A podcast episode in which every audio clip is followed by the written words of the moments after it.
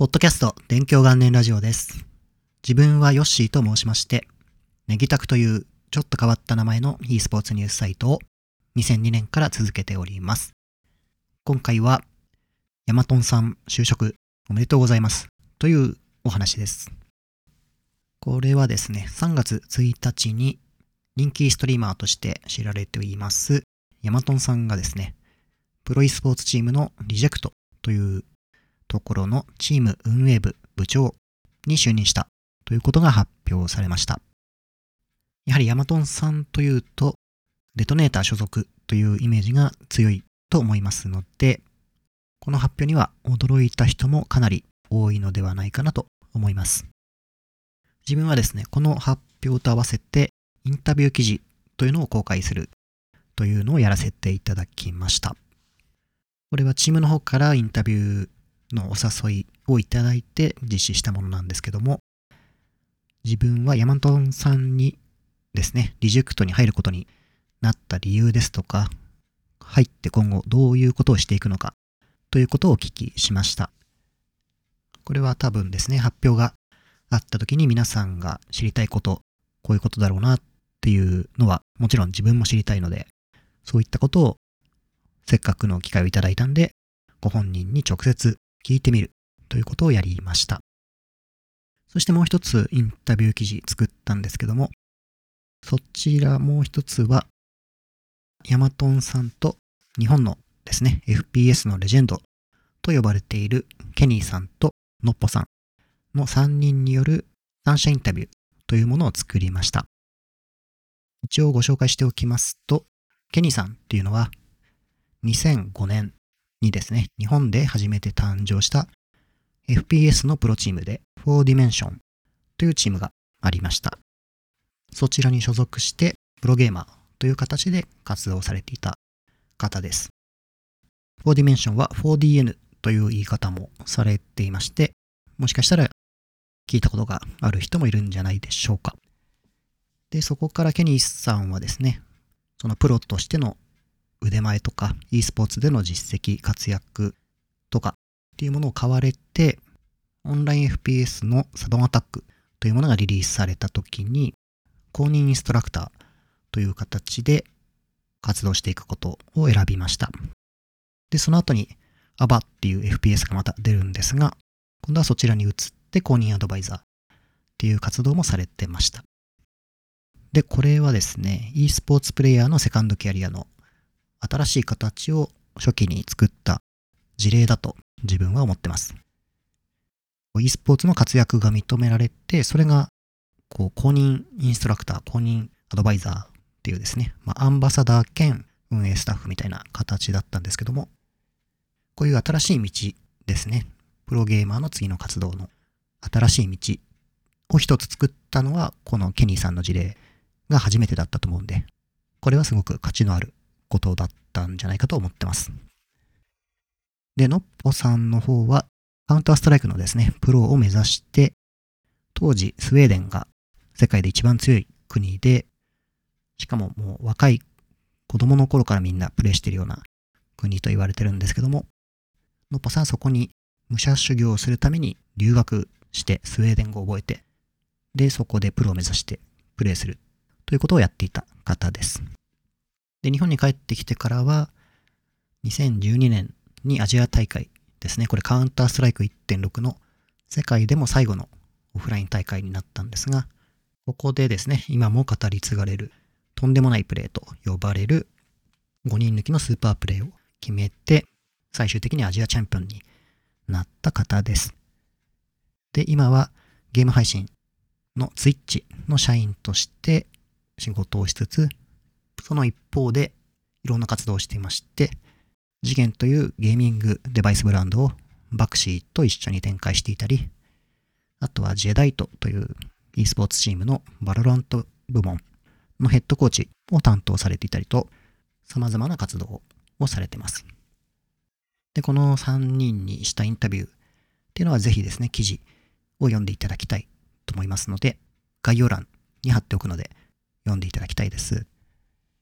でですね、このインタビューの話っていうのは、さっきチームからお誘いをいただいたという話をしました。で、インタビューをやる日が2月26日の土曜日の夜なんですが、どうでしょうかっていうことだったんですが、まあ、基本的にそんな時間に出かけることは僕ないので大丈夫だろうと思ってたんですが、いろいろ予定を見てみると、その日というのはですね、バルラントチャンピオンズツアーの日本予選をやってる日でした。で、自分はこの大会全試合を基本的にはリアルタイムで見て、配信クリップを作ったり、そのまま記事を作ったりってことをいつもしてます。なので、どうしようとも正直思ったんですが、ヤマトンさんがですね、新しいキャリアをスタートするっていう機会ですし、さらにレジェンドのケニーさんとノッポさんも来るっていうことだったんで、これはもう行きますっていうことで返事をして参加させていただきました。で、当日、とあるスタジオでインタビューやったんですが、そこでリジェクトのスタッフさんが VCT でお忙しいところ来ていただいてありがとうございますとか、VCT 作業の時間大丈夫でしたかとか、すごく気を使っていただきました。自分は VCT 出てるわけでもないんですけど、そういう配慮していただいて、ありがたいな、申し訳ないなと思いつつ、まあそもそもリジェクトがですね、その日のまさにその話をしてる時間にちょうど試合中だったっていうのが、むしろ大丈夫ですかと思ったりもしました。で、試合は始まる前にもう出てきちゃって、途中ですね、移動中とかも見ないで後で見ようと思ってたんですが、やっぱり気になるんで、試合どうなってますかって聞いたら、いや、1マップ目、スミス選手に破壊されて落としちゃいましたと言われて、なんかこう、めちゃくちゃ気まずいっていうのがありました。ベストオブ3なので、次のマップ落としたら敗退になってしまうんで、まあ、そんな中、インタビューが進んでいくっていうんで、なんとも言えない空気感がありましたね。で、インタビューのちょっと話をすると、自分がこの3人にお話を聞く前に、リジェクトの方で、まず YouTube で公開する予定の対談動画というものを収録していました。まあ、それを撮るのが今回メインで、そのついでに自分がインタビューをさせていただく時間をいただいたという感じですね。で、それを最初から全部ありがたいことに生で見させていただいたんですが、そこで自分が聞こうと用意していた質問と同じものがですね、やはり皆さんこういう機会で聞きたいことって大体一緒になるんで、こうどんどんどんどん出てくるんですよね。で、あ、これ聞こうと思ってたやつだとかっていうのが本当に次々と出てきて、正直やめてと思ったりもしたんですけども、どんどん質問がなくなっていくから、これどうしようかなと思って考えつつ話聞いてたんですが、最終的にはヤマトンさんが新しいキャリアを始めるということで、そのキャリアに関わることっていうのを聞くことにしました。で、それが個人的には今後のゲーマーたちのこうアドバイスになるとすごくいいなと思ってそういう質問をすることにしました。で、その結果ですね、3人にすごく良い話をたくさんしていただきました。しかも良いなと思ったのは、結構自分の失敗とか後悔していたこととか、こうそういうことをもとにアドバイスにつながるようなことも話してくれたので、内容としてすごく本当に良かったなと思ってます。やはり失敗とか後悔するような判断ってめちゃくちゃ振り返ると価値があることで、話を聞かせてもらう方としては、そういう失敗や後悔をしないで、ノーリスクでですね、今後そういう問題に直面した時に選択をできるわけなので、これはもうめちゃくちゃありがたいアドバイスだったなと思ってます。なので、作った記事をできるだけたくさんの人に読んでほしいなと思いました。ただこういうアドバイスっぽいものって若い時に読んでもあまりピンとこなかったりしますよね。多分経験上そういうことあると思うんですけども。自分もですね、昔大学行ってましたけども、ま辞めてとある仕事がしたいと思ってもそういうことを親に言ったことがありました。でもやっぱり親としては大学っていうのは出ていた方がいいしっていうことでいろいろアドバイスとか学校を続けてほしいっていうことを言いましたね。でもやっぱそういう時って自分としてはもうこういう風にしたいっていう気持ちが強いから、結構視野狭窄みたいになってて、そのままアドバイスっていうのもなかなか納得できなかったんですが、まあ、自分でお金出してたわけでもないんで、最終的には卒業してからそういうやりたいことをやろうっていうことにしたんですけど、まあ結果としては今思えばすごく親の言うことを聞いて学校は大学は出ておいてよかったなと思ってますね。なのでアドバイスとかって実はちゃんと聞くとすごくためになるんですけど、なかなかそれがうまく自分の中で解釈できないとか、そういうことありますね。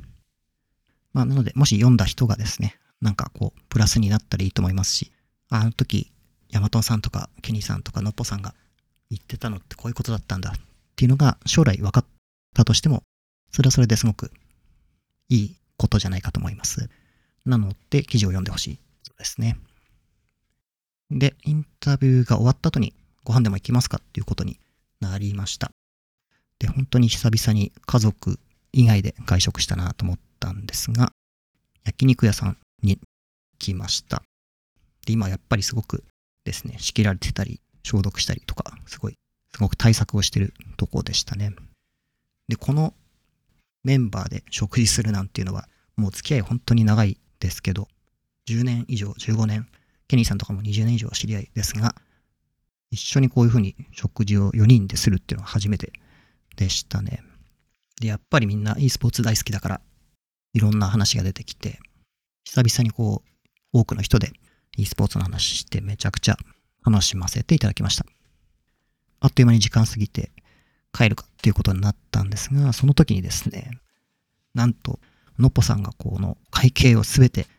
支払ってくれるっていうですね、とんでもない支払いが出ていますよ、今っていうことがありました。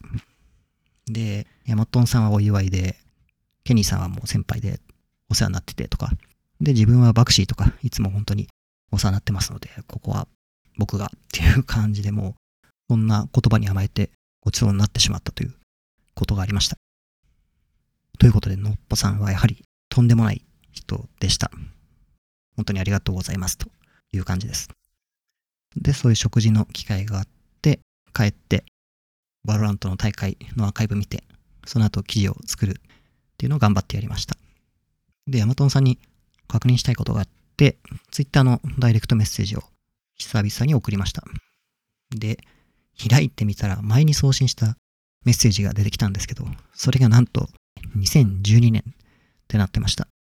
完全に10年前なんですけども、これ10年前に送って以来、久々にダイレクトメッセージを送るんだと思って、びっくりしましたね。で、そのメッセージ何だったかっていうと、昔ですね、GM っていうインタビューサイトをやってたんですが、その時のヤマトンさんのインタビューの原稿を確認してもらうお願いをしているっていう連絡でした。なので10年経ってもまたインタビューのことをお話しするダイレクトメッセージを送っていたっていうことで、なんかすごい奇妙なというか、うん、体験でした。ということでですね、ヤマトンさん今後の活躍に期待しております。配信もまたですね、なんかすごく今楽しそうにやってるなと思いつつ拝見してるんですけども、 VALORANT も再開してですね、 REJECT の活動と配信両方楽しみにしております。という感じですが、あとですね、そうだ。毎回話そうと思って最近忘れてたんですが、100回目、101回目の特別回っていうのをやったんですが、そこでゲストとして ZETA DIVISION のアートディレクターの石垣さんに出ていただきました。その時にですね、石垣さんのポッドキャストのどういう風に聞いてるんですかっていうのを聞いたんですけども、AirPods Pro っていうイヤホンを買ったら、ポッドキャストをめちゃくちゃ聞くようになりましたっていう話をしていただきました。で、その話を聞いて自分も気になっていて、最終的にですね、この AirPods Pro 自分も買いました。で、もともと初代だと思うんですが、AirPods は持っていて、プロは気にはなっていたんですけど、結構するんですよね。これ3万以上するのかなで、買い替えるにはちょっと高いなと思ってたんですが、まあ、そういう石垣さんのお話もあったし、古いのもちょっとですね、バッテリーの持ちが悪くなってたんで、もう買っちゃえと思って買いました。で、そして使ってみたら、あ、もうこれめちゃくちゃいいぞっていうのもすぐに分かって、ノイズキャンセリングってこんなにすごい機能なんだっていうのがですね、まず最初に驚いたことでした。これでめちゃくちゃ音が良く聞こえるので、なんかちょっと出かける時とか、ジムで運動してる時にもポッドキャストを聞くっていう機会ですね。っていうのが増えました。で、その一方、聞くものがなくなってきて、困ったぞっていうのもあったんですが、そこでなんと Spotify が、PlayStation Presents ライムスター歌丸と My Game My Life っていうポッドキャストですね。対談形式のポッドキャストをおすすめ表示してくれていて、これを開いてみたら、アーカイブが250回分くらい、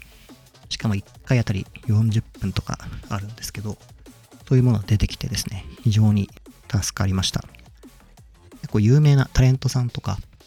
あとはゲーム界隈で知ってる人とかもですね、結構出てて、知ってる人からとりあえず聞いておこうと思って、これをどんどん消化しております。という感じの今回、ポッドキャストでした。また次回ですね、更新は金曜日を予定しておりますので、よろしくお願いします。ここまで聞いていただきましてありがとうございました。